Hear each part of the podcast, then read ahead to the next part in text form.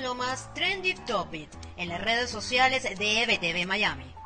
Lunes 10 de mayo y así van las tendencias en el mundo al inicio de esta nueva semana. En Venezuela, la FARC se convirtió en tendencia. Esto tras la denuncia que hizo el director de Funda Redes, Javier Tarazona, sobre el secuestro por parte del grupo guerrillero de seis miembros de las Fuerzas Armadas venezolanas. Tras la noticia que se viralizó desde este domingo, a través de un comunicado, las Fuerzas Revolucionarias de Colombia admitieron este lunes tener en su poder a un total de ocho funcionarios castrenses desde el pasado 23 de abril, cuando comenzaron los enfrentamientos en la frontera.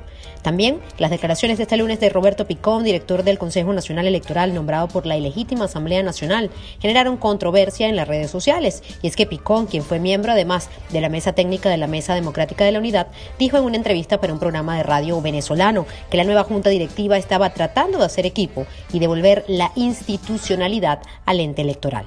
Mientras tanto, en los Estados Unidos, la discusión sobre la necesidad de un aumento en el valor de la hora de trabajo a nivel nacional sigue siendo noticia.